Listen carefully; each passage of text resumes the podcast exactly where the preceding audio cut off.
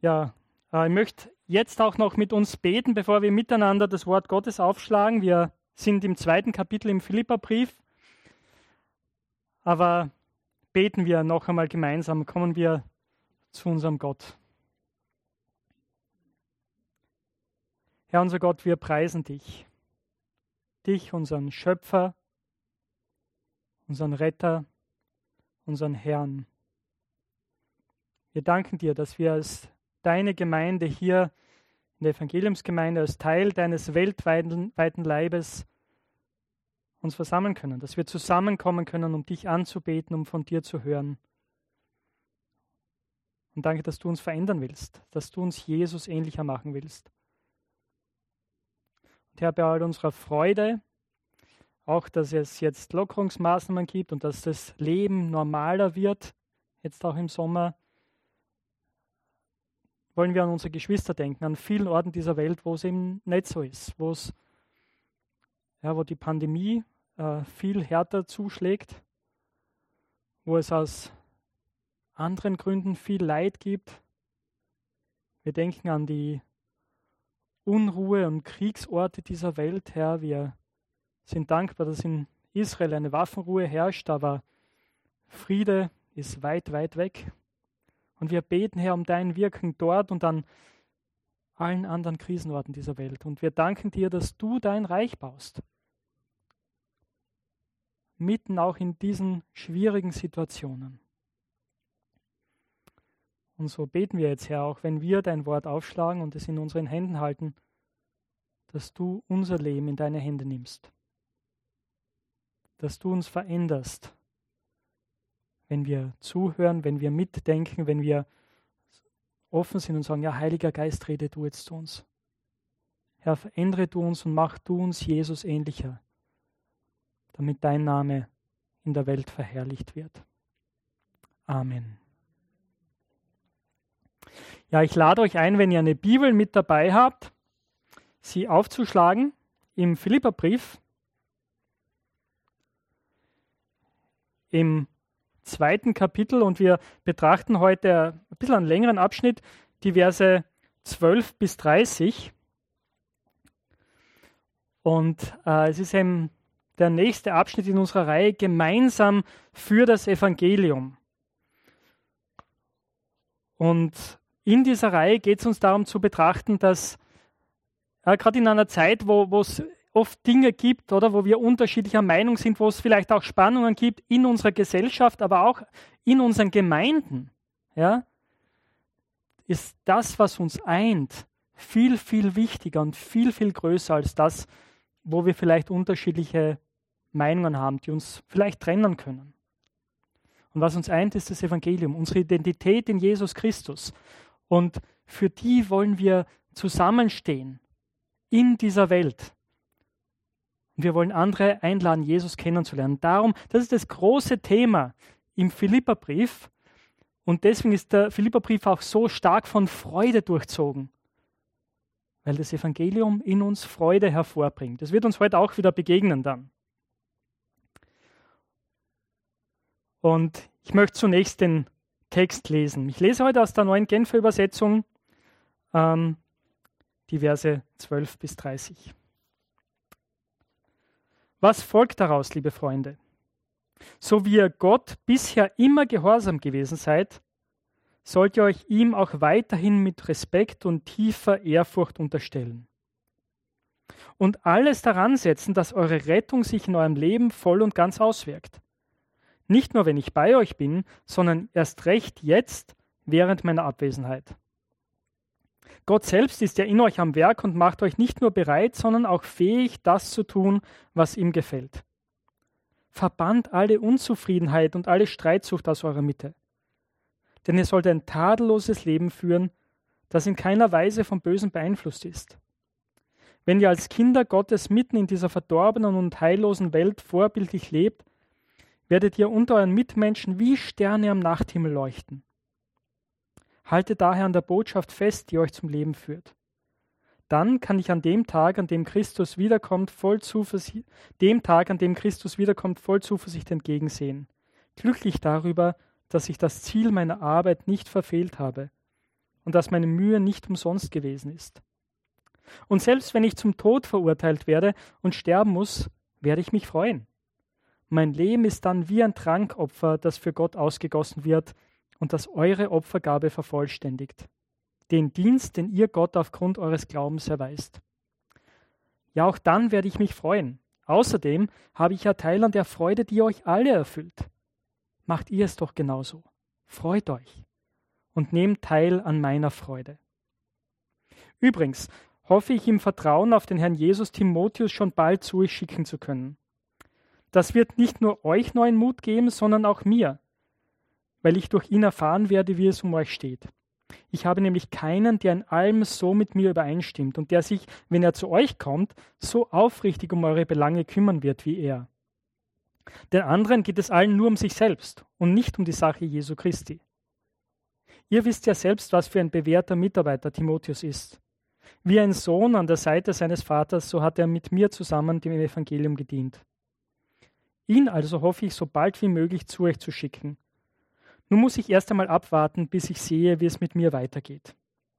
Und im Vertrauen auf den Herrn bin ich überzeugt, dass auch ich selbst euch bald besuchen kann. Allerdings habe ich es für notwendig gehalten, Epaphroditus zu euch zurückzuschicken, meinen Bruder und Mitarbeiter, der Seite an Seite mit mir für den Glauben gekämpft hat. Von euch dazu beauftragt, hat er mir in meiner gegenwärtigen Notlage geholfen. Aber er sehnte sich nach euch allen und war darüber hinaus in großer Unruhe, weil ihr von seiner Krankheit gehört hattet. Ja, er war wirklich krank, so krank, dass er beinahe gestorben wäre. Doch Gott hatte Erbarmen mit ihm. Und nicht nur mit ihm, sondern auch mit mir, denn er wollte nicht, dass ich einen Kummer nach dem anderen erlebe. Ihn schicke ich jetzt also so schnell wie möglich zu euch zurück. Dann habt ihr die Freude, ihn wiederzusehen, und ich muss mir weniger Sorgen machen.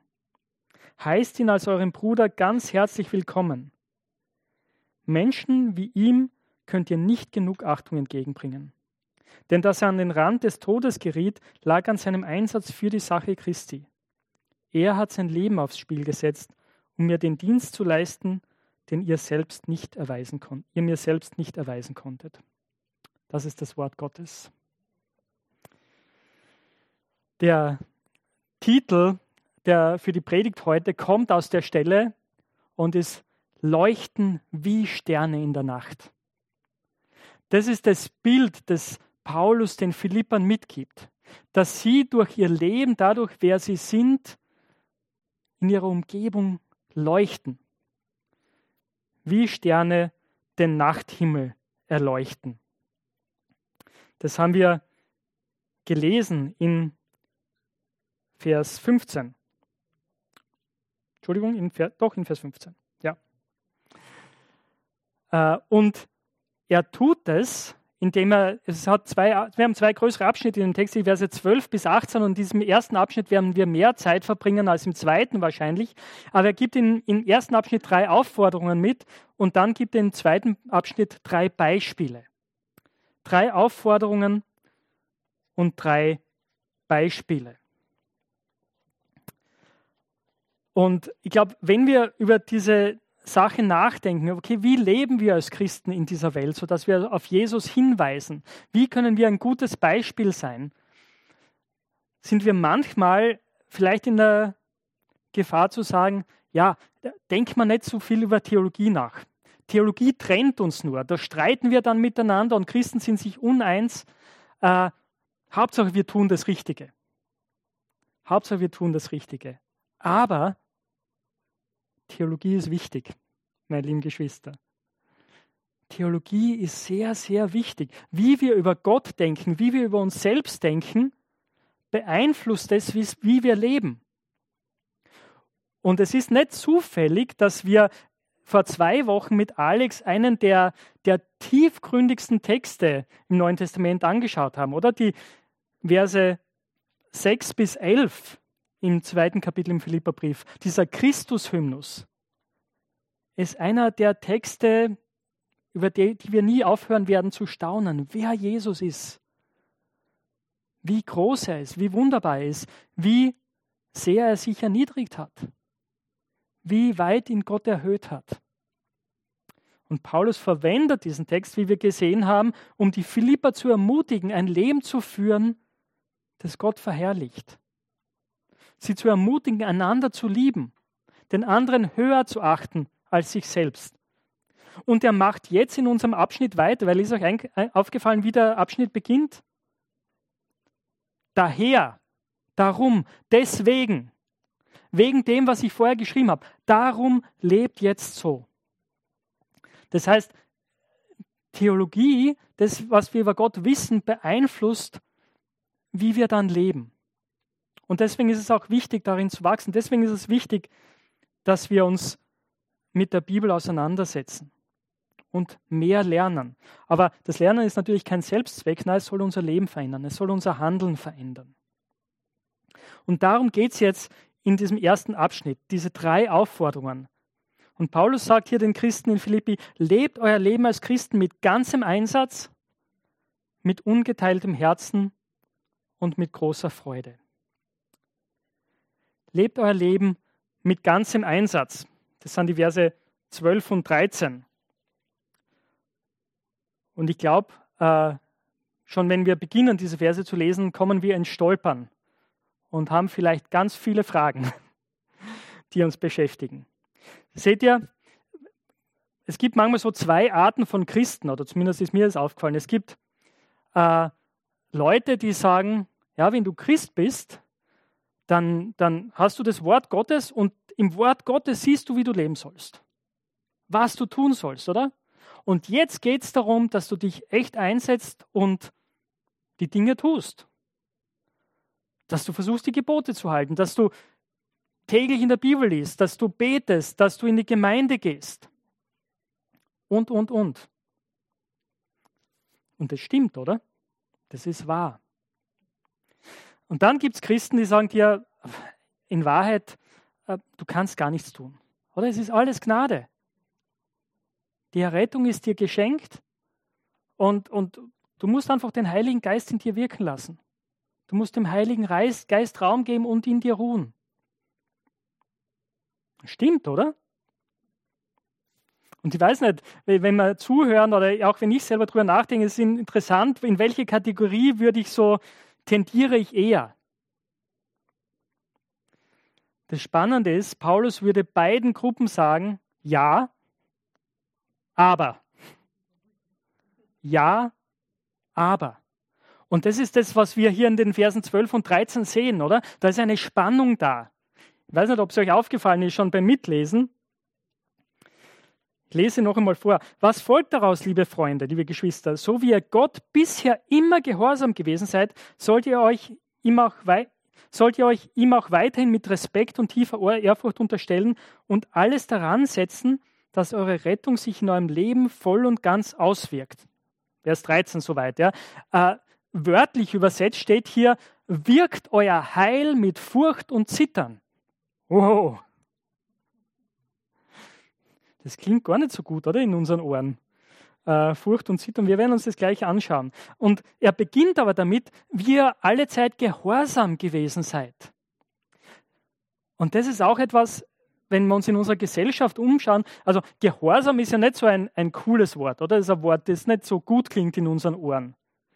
Die Helden sind ja eher die Rebellen. Eher die, die aufbegehren, eher die, hey, folge deinem Herzen, tu, was du willst und achte nicht auf Konventionen. Aber Paulus sagt, wenn du Christ bist, prägt Gehorsam dein Leben. Aber das Spannende ist auch, wie er das beschreibt. Er sagt nicht nur in meiner Gegenwart, als ich bei euch war, sondern auch vielmehr in meiner Abwesenheit, jetzt wo ich weg von euch bin. Das heißt, die, die Christen in Philippi leben nicht so, weil sie Angst vor Paulus hätten, Nein, es geht darum, dass sie Gott ehren wollen. Dass sie verstanden haben, das, was Paulus ihnen mitgegeben hat und was er ihnen hier auch schreibt, sind nicht seine eigenen Ideen, seine eigenen Worte, sondern es ist das Wort Gottes. Und Gott wollen sie gehorsam sein. Genauso, wenn du Christ bist, wenn du Jesus nachfolgst, ist das deine Grundeinstellung. Dass du sagst, ich will Gott gehorchen. Warum ist es so? Und wenn du Christ geworden bist, lebt der Heilige Geist in dir und es ist sein Wirken. Das bedeutet nicht automatisch, dass es immer ein einfacher Prozess ist, oder?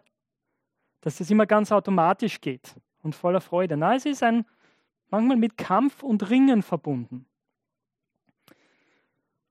Und da kommt jetzt das mit Furcht und Zittern ins Spiel. Ähm, ich denke, die neue Genfer Übersetzung hilft uns hier, dass, dass sie es ein bisschen auslegend übersetzt und sagt, mit Respekt und tiefer Ehrfurcht. Ja? Darum geht es, dass wir Respekt vor Gott haben. Dass wir nicht Angst vor ihm haben, nicht Angst vor Strafe. Es ist mehr die Furcht davor, den zu verletzen, der uns so sehr liebt, der uns angenommen hat. Und diese, diese Phrase oder diesen Ausdruck, Paulus verwendet den auch an anderen Stellen für sich selbst. An einer Stelle schreibt an die Korinther, die Christen in Korinth, ich war bei euch mit viel Furcht und mit Zittern. Das heißt, äh, wie er das, ihnen das Evangelium verkündigt hat, das, das hat ihn was gekostet, das war eine Anstrengung. Gleichzeitig war er sich bewusst, dass Gott am Wirken ist und Gott ihn stärkt. Aber hier diese Kombination ist, ist komisch, oder? Wenn wir das so lesen, wirkt euer Heil, eure, eure Errettung mit Furcht und Zittern.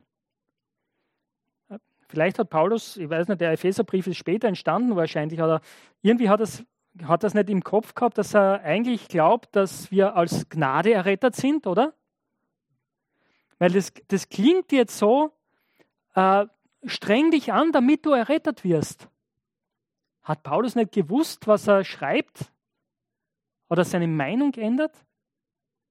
Nein, meine Freunde, das ist alles Wort Gottes. Und manchmal gibt es Spannungen, aber es gibt keine Widersprüche. Wirkt euer Heil mit Furcht und Zittern. Was heißt das? Die Übersetzung hier ist wirklich hilfreich, indem sie sagt, ähm, alles daran setzen, dass eure Rettung sich in eurem Leben voll und ganz auswirkt. Bringt zum Ausdruck das, was schon in euch ist, wer ihr schon seid. Paulus weiß natürlich, dass die Philipper errettet sind, weil Jesus für sie am Kreuz gestorben ist. Dass es seine Gnade ist, die, die sie trägt. Aber er sagt, das ist schon Realität in euch. Und jetzt setzt alles daran, dass das sichtbar wird. Es ist so ähnlich, ich bin ein ziemlich schlechter Gärtner, aber äh, ich bin sicher, einige, die hier sitzen, sind gute Gärtner. Und vielleicht habt ihr sogar einen, einen Rosenstrauch bei euch gesetzt oder ein Rosenbäumchen. Und in dieser Rose ist alles angelegt, oder? Was sie braucht. Die Gene sind da damit sie ein wunderbarer Rosenstrauch sind, damit wir uns an ihren Blüten erfreuen. Aber damit es so ist, braucht es viel Pflege, oder? Du musst Sachen zurechtschneiden, du musst die Schädlinge bekämpfen und so weiter und so weiter. Du musst auf die Erde achten. Und das ist ein Bild, das uns hilft zu verstehen, was Paulus hier meint. Wenn er den Christen hier sagt, bewirkt euer Heil mit Furcht und Zittern, setzt alles daran, dass eure Errettung, wer ihr seid, sich auswirkt in eurem Leben. Und es ist so wichtig, dass wir das im Kontext betrachten, oder? Weil im Vers 13 sagt er gleich das wichtige Ergänzungsteil, das, was wir brauchen, um das richtig zu verstehen. Er sagt, Gott selbst ist ja in euch am Werk und macht euch nicht nur bereit, sondern auch fähig, das zu tun, was ihm gefällt. Das ist das wichtige Ja, aber. Ja, wir sollen uns einsetzen. Ja, es gibt Dinge, die wir als Christen tun müssen, um gesund zu sein und immer mehr gesund zu werden. Aber wenn du Christ bist, ist Gott am Wirken in dir. Der Heilige Geist verändert dich und er vollbringt das Wollen und das Tun. Er macht es, dass du dir denkst, ja, ich möchte Jesus ähnlicher werden. Ja, ich möchte die Dinge ablegen, wo ich weiß, dass sie mir nicht gut tun. Ich möchte anders werden. Er bewirkt es in dir, das Wollen und auch den, die Umsetzung. Das ist echt gute Nachricht. Und das ist wichtig, dass wir die beiden zusammenhalten. Es geht darum, leben wir unser Leben als Christen mit ganzem Einsatz. Dann zweitens mit ungeteiltem Herzen. die Verse 14 und 15. Äh, 14 und bis 16 eigentlich. Und hier kommt auch unser, dieses wunderbare Bild vor, von dem ich am Anfang gesprochen habe und dem wir den Titel für diese Predigt haben. Aber es beginnt damit, dass Paulus sagt, ähm, verbannt alle Unzufriedenheit und alle Streitsucht aus eurer Mitte. Tut alles ohne Murren und ohne Zweifel. Wie geht es uns damit? Das sind ja zutiefst österreichische Tugenden, oder?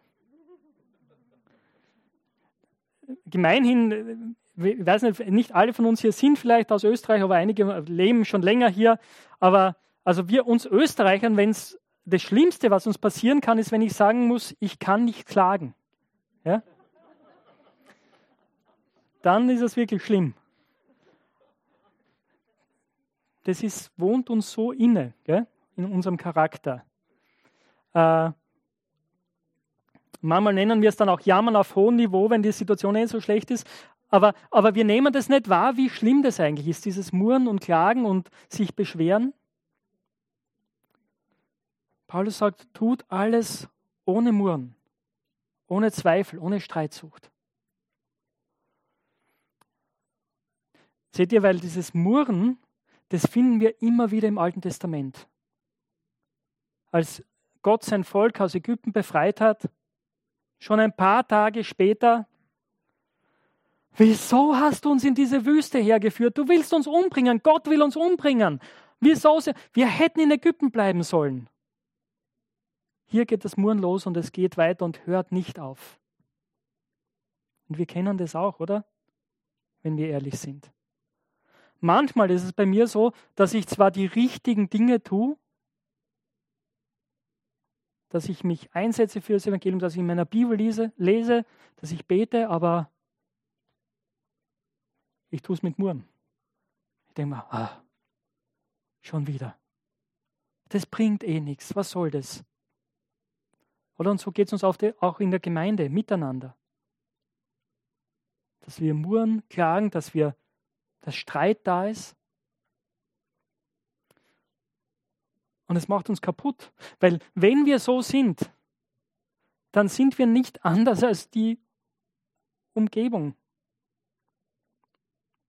Und wenn wir ehrlich sind, oder? Wenn manche Leute dann manchmal sagen, ja, die Christen sind eh nicht anders, oder? Wenn wir ehrlich sind, müssen wir manchmal sagen, ja, sie haben recht. Und es wird uns bewusst, es wird uns sehr, sehr schmerzhaft bewusst, wenn, wenn, wenn es ganz furchtbare Skandale gibt, wenn es um Missbrauch geht, sexuellen Missbrauch, andere Verfehlungen. Und wir merken, ja, wir sind sehr oft nicht anders als alle anderen. Wie anders ist das Bild, das Paulus hier malt? Er sagt, denn ihr sollt ein tadelloses Leben führen, das in keiner Weise vom Bösen beeinflusst ist. Wenn ihr als Kinder Gottes mitten in dieser verdorbenen und heillosen Welt vorbildlich lebt, dann werdet ihr leuchten. Äh, ja, werdet ihr unter euren Mitmenschen wie Sterne am Nachthimmel leuchten. Das ist das Ziel Übrigens, wenn Paulus diese Worte hier schreibt, meint er nicht, okay, ihr seid Leute, die nie mehr einen Fehler machen, die nie mehr sündigen. Nein, es geht darum, dass wir als Menschen leben, wo, wo andere sagen, hey, du bist, ihr seid anders, du bist anders. Vielleicht ein praktisches Beispiel. Vielleicht seid ihr Leute in der Arbeit, oder ich wünsche mir, dass wir Leute sind, die nicht mitkriegen, was um uns herum getratscht wird. Ich weiß nicht, ob ihr solche Leute kennt. Weil nämlich die gute Chance ist, wenn du jemand bist, der nicht mitkriegt, was um dich herum getratscht wird über andere, passiert das, weil die Leute denken, du wirst, du wirst es eh nicht hören.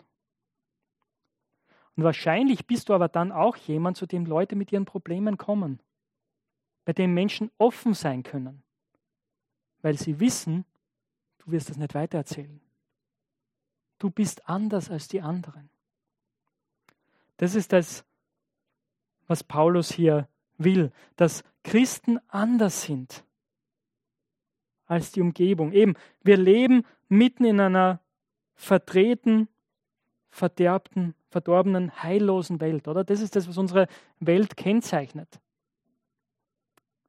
Sie hat keine Ahnung, wo das Heil zu finden ist. Und sie sucht an allen möglichen Orten nach Erfüllung, die keine Erfüllung bringen, die nur noch weiter weg von Gott führen.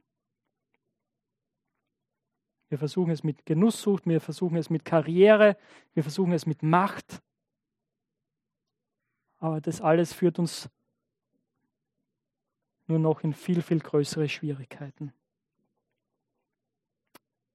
Und Paulus sagt hier den Christen Philippi, seid anders, seid wie Sterne, die leuchten mitten in der Nacht, die Orientierung geben, die Licht geben. Und wenn wir so leuchten, dann, dann geht es nicht darum, dass wir sagen, schaut her, wie super wir sind. Nein, es geht darum, dass wir sagen, schaut, wie groß Jesus ist. Er ist der Grund, warum wir anders sind, nicht wir selbst. Tut alles ohne Murren. Das ist die Aussage dieser beiden Verse. Und übrigens, wie, wie tun wir das? Vers 16, haltet daher an der Botschaft fest, die zum Leben führt, oder indem ihr das Wort des Lebens festhaltet. Und dieses Festhaltet könnte man eigentlich auch übersetzen, herhaltet. Seht ihr, wir müssen die Botschaft des Lebens, das Evangelium, das Wort Gottes festhalten. Es muss unser Leben prägen. Wir müssen darin wachsen und deswegen ist es wichtig, in der Bibel zu lesen. Es ist nicht keine einfach religiöse Routine, ja. Aber wenn du, wenn du in der Bibel lebst, wenn du die Bibel liest, wirst du sie nicht nur mehr verstehen, aber dieses Wort wird dich prägen, es wird dich verändern. Und deswegen ist es so wichtig, dass wir es festhalten. Aber es ist auch wichtig, dass wir es anderen hinhalten. Wie werden Menschen verändert? Hey, vielleicht staunen sie über dich und denken, ja, du bist anders als alle anderen. Ich habe gemerkt, du, du hast Hoffnung, wo, wo ich beginne, meine Hoffnung zu verlieren. Du hast Freude mitten in Schwierigkeiten. Warum ist es so? Bist du Buddhist? Spätestens dann ist der Zeitpunkt, wo du sagst, na, ich bin, bin nicht Buddhist. Es gibt Buddhisten machen auch viele, viele gute Dinge. Na, es ist wegen Jesus darf ich dir Jesus vorstellen. Und dann halten wir unseren Freunden das Wort des Lebens hin. Wir laden sie ein, Jesus kennenzulernen. Wir schlagen mit ihnen die Bibel auf und lesen mit ihnen ein Evangelium, damit sie Jesus begegnen. Wir halten das Wort des Lebens fest und wir halten das Wort des Lebens hin. Und wir tun das ohne Murren, mit ungeteiltem Herzen. Und drittens, wir tun das mit großer Freude. Seht ihr, wir im letzten Vers in diesem Abschnitt haben wir viermal diese Aufforderung, sich zu freuen. Oder zweimal eigentlich eine Aussage und zweimal eine Aufforderung. Paulus sagt hier über sich, äh, darüber freue ich mich. Und ich freue mich mit euch gemeinsam. Dann Vers 18, macht ihr es doch genauso, freut euch und nehmt teil an meiner Freude. Also ich freue mich, ich freue mich mit euch, freut auch ihr euch mit mir, freuen wir uns gemeinsam. Es ist umso erstaunlicher, als Paulus in diesem Zusammenhang über die Möglichkeit redet, dass er sterben wird. Dass er wegen des Evangeliums sterben wird. Und er sagt, hey, selbst das ist Grund für mich zur Freude. Weil dann wird mein Tod wie, ein, wie ein, eine Opfergabe sein, die zu eurem Opfer dazukommt zu eurem Dienst für das Evangelium. Es wird euch unterstützen und das freut mich. Das ist die dritte Aufforderung. Egal, was das Leben bringt, Jesus nachzufolgen mit großer Freude. Und das ist übrigens auch das Zeichen der Leute, die diese beiden Dinge zusammenhalten, die sagen, weil wenn wir nur sagen, hey, streng dich an, streng, gib dir Mühe, ein guter Christ zu sein, sehr oft werden wir zu verbissenen kalten Menschen, oder? Aber wenn wir uns gewiss sind, dass Gott in uns lebt, dass der Heilige Geist in uns wirkt und uns verändert, dann erfüllt uns Freude. Die Freude, die wir hier bei Paulus sehen. Jetzt wirst du sagen, hey Ewald, puh, ist ganz schön heftig. Ähm, lässt sich so gut sagen oder von hier vorne. Und ich muss euch sagen, das ist für mich auch ganz schön heftig. Das ist nicht etwas, wo ich sage, ja, das äh, schaffe ich alles ganz leicht. Aber wir haben das Beispiel Jesu, oder? Vorher im Kapitel 2, das uns ermutigt, auch dem nachzujagen, Jesus ähnlicher zu werden. Aber vielleicht sagst du nicht mehr, ja, Jesus, ja, aber Jesus war der Sohn Gottes, oder? Deswegen bin ich so dankbar für den Rest des Kapitels, wo uns Paulus drei Beispiele gibt, die uns helfen, so zu leben. Äh, Paulus schreibt jetzt natürlich äh, über seine zukünftigen Pläne. Er schreibt darüber, dass er den Timotheus zu ihnen schicken will und auch, dass er den Epaphroditus zu ihnen zurückschickt. Und, und das hat mit seinen persönlichen Plänen zu tun und sehr leicht überlesen wir das, weil wir denken, okay, das, ja, schön für die Philippa, freut mich für sie, aber die sind jetzt auch schon lange tot, aber was hat es mit meinem Leben zu tun? Das Spannende ist, wenn wir uns diese drei Personen näher anschauen, ist, dass sie genau diese Dinge, die wir vorher betrachtet, betrachtet haben, deutlich machen. Beginnen wir mit Paulus. Und ich habe schon gesagt, eben bei Paulus wird deutlich, äh, auf jeden Fall einfach diese Freude, oder? Die Freude an Jesus, am Evangelium, die ihn prägt, die ihm nicht genommen werden kann, selbst durch das Gefängnis, selbst durch die Möglichkeit, dass er sterben wird, wegen des Evangeliums. Das lesen wir, haben wir gelesen in Vers 19 und wir lesen, oder in Versen 16 bis 18 eigentlich. Und dann im Vers 19 lesen wir noch was anderes an ihm, nämlich dass er, dass es sein Ziel ist, für andere zu leben. Seht ihr, wenn er jetzt über seine ganzen Pläne schreibt, äh, geht es ihm nicht um sich selbst, sondern es geht ihm um die Christin Philippi, oder? Er sagt in Vers 19 zum Beispiel, übrigens hoffe ich im Vertrauen auf den Herrn Jesus Timotheus schon bald zu euch schicken zu können. Das wird nicht nur euch neuen Mut geben, sondern auch mir, weil ich ihn, durch ihn erfahren werde, wie es um euch steht. In all seinen Überlegungen geht es Paulus um die Christen in Philippi, sie zu ermutigen, sie zu stärken.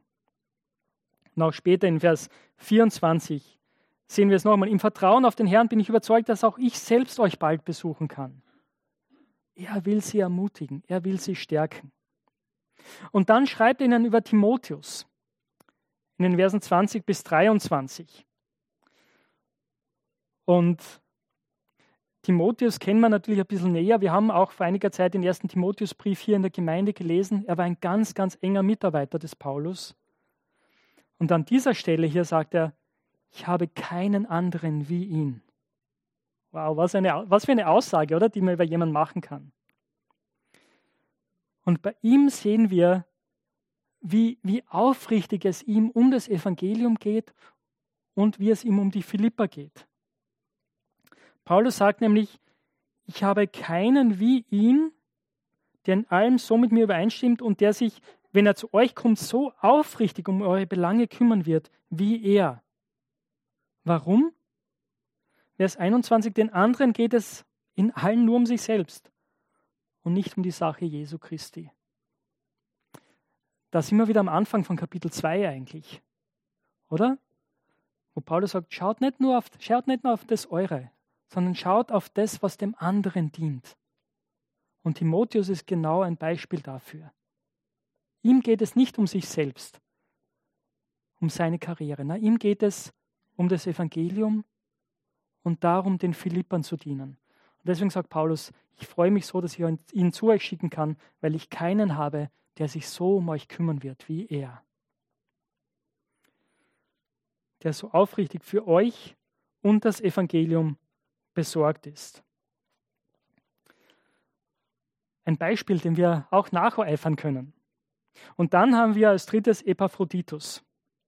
Äh, ihn treffen wir eigentlich nur an dieser Stelle im Neuen Testament und später dann im Philipperbrief. Er war, äh, und es ist interessant, welche Begriffe Paulus hier verwendet für ihn. Ähm, er sagt, er ist mein Bruder, mein Mitarbeiter, mein Mitkämpfer oder der Seite an Seite mit mir für den Glauben gekämpft hat und euer Gesandter. Epaphroditus war aus, aus der Gemeinde in Philippi offensichtlich und die Philipper hatten ihn zu Paulus gesandt, damit er sich um ihn kümmert. Damit vielleicht, wahrscheinlich hat er eine Gabe überbracht, Geld überbracht für Paulus und war gesandt, damit er Paulus unterstützt. Und die Sache war aber auch, Epaphroditus ist krank geworden während dieser Zeit.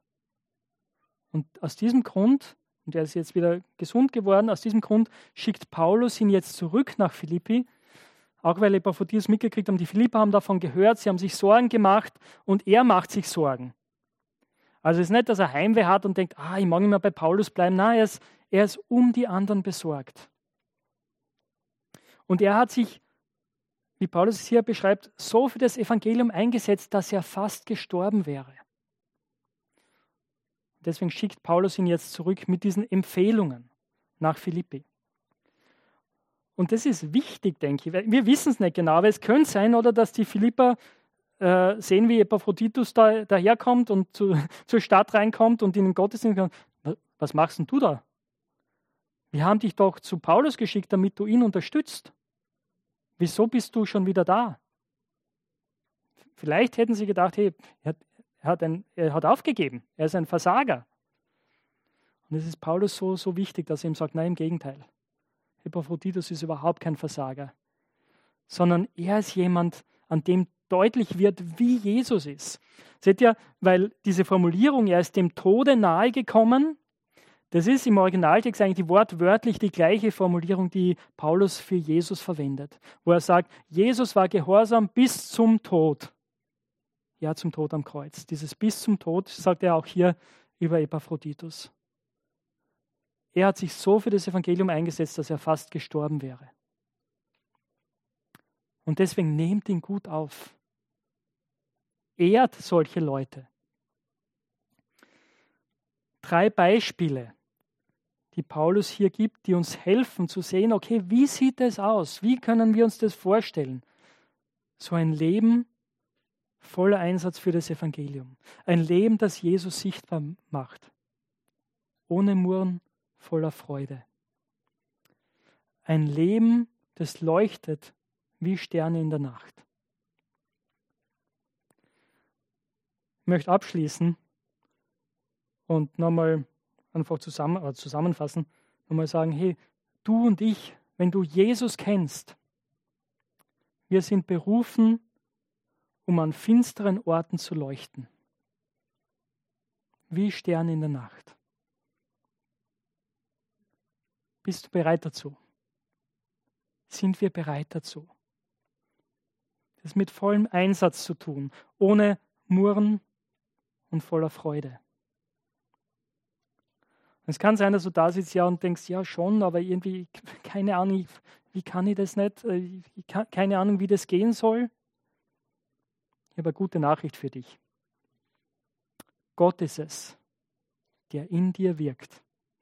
Sowohl das Wollen als auch das Vollbringen. Zu seiner Herrlichkeit, zu seiner Ehre. Ich möchte noch mit uns beten.